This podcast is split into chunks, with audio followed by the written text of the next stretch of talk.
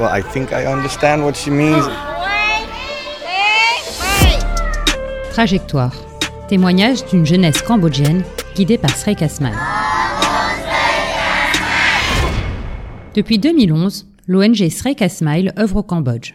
Elle accompagne des enfants défavorisés sur le chemin de l'autonomie et de l'indépendance. L'association utilise des projets dits macro qui bénéficient à un ensemble de communautés, servant de passerelle pour mieux identifier les besoins spécifiques et offrir un accompagnement interactionniste à chacun. La diversité de ces histoires et la richesse de Sreka Smile. Le reporter Chris Janssens est allé à leur rencontre. Il expose les récits de ces jeunes et raconte ici comment ils tracent leur chemin vers une vie meilleure.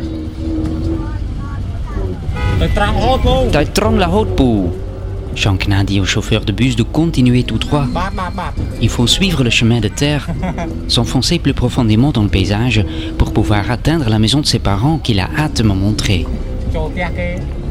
Le brillant jeune homme de 26 ans étudie la médecine en ville et va bientôt partir en France pour une année de stage.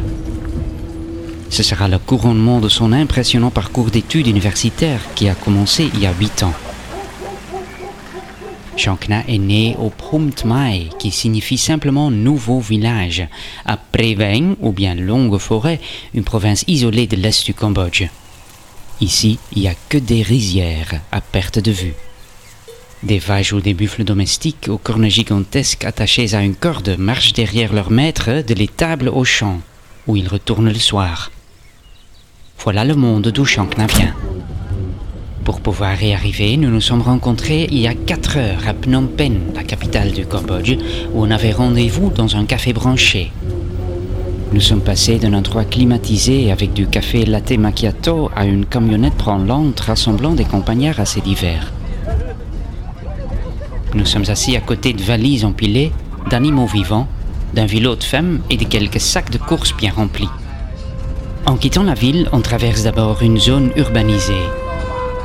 Mais une fois franchi le grand pont sur le fleuve Mékong, les routes deviennent plus chaotiques et les traînées de poussière derrière les camions qui nous dépassent s'allongent.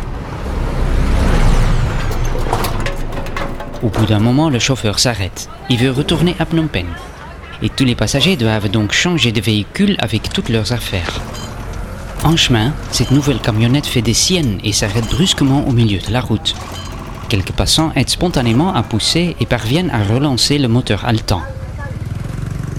Les obstacles de ce voyage symbolisent les difficultés que Shankna lui-même a rencontrées en essayant de s'extraire du sol marécageux de sa région natale. Ne vous méprenez pas, il ne méprise pas du tout ses agriculteurs et ses bergers. Lorsque nous arrivons enfin à destination, tout le monde dans le village semble le connaître. Il salue chaleureusement les voisins sur leur cycle moteur et les femmes à vélo qui pédalent avec une fierté particulière. Très vite, nous sommes suivis par un défilé d'enfants en liesse. Les villageois ressemblent à des personnages sculptés dans l'argile, sortis d'un roman de Guy de Maupassant, avec leurs visages burinés par le soleil et les corps ridés par le travail acharné. Ses parents vivent dans une simple maison en bois avec un grand coin nuit à l'étage rempli de matelas sol pour toute la famille et à l'extérieur une boinderie avec un puits situé à côté de l'enclos à cochons.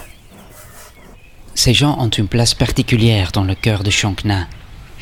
Mais dès son plus jeune âge, il a su que son avenir s'écrirait en dehors de ce village. Alors que la plupart des enfants d'ici apprennent à manipuler les outils agricoles dès qu'ils savent marcher, lui était fasciné par un médecin du village voisin.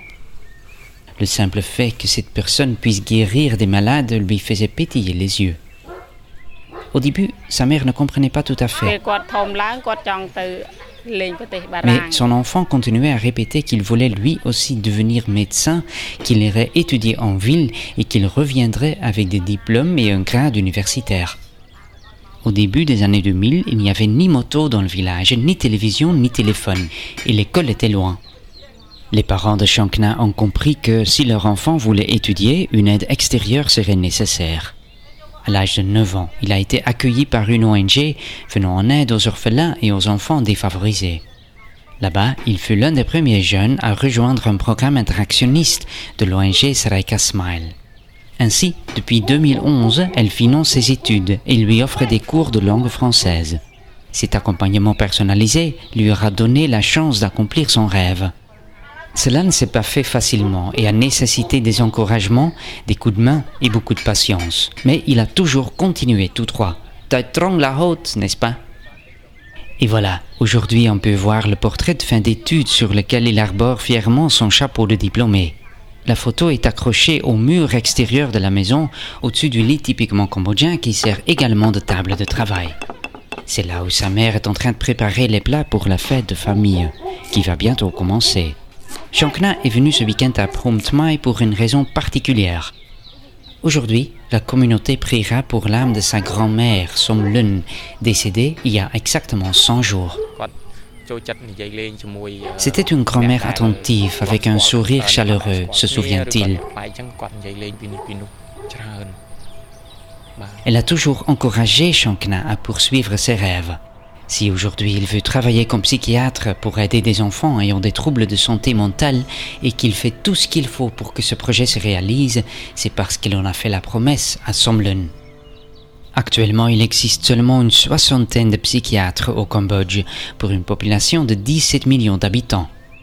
Pourtant, l'histoire dramatique de ce pays, notamment sous le terrible régime des Khmers rouges, a laissé des traces et de nombreux jeunes présentent aujourd'hui des troubles de santé mentale.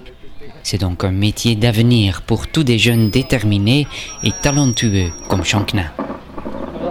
Entre-temps, les premiers invités pour la fête arrivent. Ils sont accueillis par une prière. Le son de celle-ci est étrangement déformé par de gros mégaphones métalliques. Une tente multicolore a été installée sur la place sablonneuse devant la maison. Lors d'une cérémonie mêlant à la fois des éléments hindous et bouddhistes, des plats riz sont offerts aux moines. Ils les consomment rituellement pour que l'offrande puisse symboliquement aller aux esprits des ancêtres. Les croyants portent tous des vêtements blancs, couleur de la mort, et s'accroupissent en pleine dévotion, tout en marmonnant des chants rythmés. Ensuite, ils peuvent déjeuner à leur tour. Les membres de la famille sont assis sur des chaises en plastique recouvertes de tissu. Tout le monde semble à l'aise. Malgré que cette journée ne tourne pas autour de Shankna, plusieurs invités semblent être venus pour le voir. Une tante lui donne de l'argent de poche pour son voyage à l'étranger. Elle lui dit de bien montrer ce qu'il a dans le ventre là-bas. Et le câlin qui suit en dit plus que mille mots. D'abord, Shankna ne veut pas accepter le cadeau. Cette modestie le caractérise. De retour à Phnom Penh, il me montre le texte du discours qu'il souhaite prononcer lors de sa fête départ. Il dit qu'il y a cinq piliers dans la vie. Ta famille, ton partenaire, tes amis, ton travail et toi-même. Ils ont tous les cinq la même valeur et forment une unité comme les cinq doigts de ta main. Il s'arrête un instant et me jette un regard saillant derrière ses montures de lunettes Malcolm X. Tu es l'architecte de ta propre vie, ajoute-t-il, et ton objectif devrait être de devenir heureux.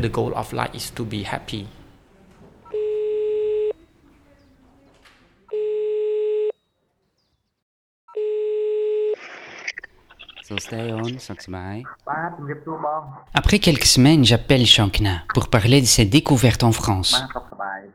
Sa nouvelle vie à l'étranger et les différences culturelles sont un peu écrasantes. Il doit par exemple s'adapter au fait qu'ici, le malade est beaucoup plus impliqué dans les choix thérapeutiques le concernant. Il lui faut donc apprendre une nouvelle façon de communiquer avec le patient, bien différente de ce qu'il a connu à Phnom Penh.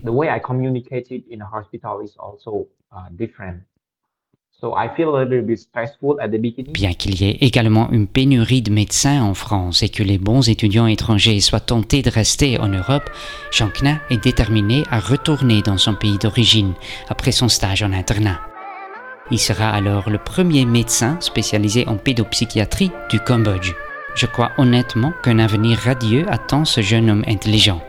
Merci aux donateurs et bénévoles de Sreka Smile d'avoir contribué à son succès.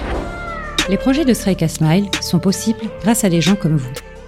Si vous souhaitez nous aider, rendez-vous sur notre site strikeasmile.org slash faire un don. Merci pour votre écoute et à bientôt pour de nouveaux épisodes.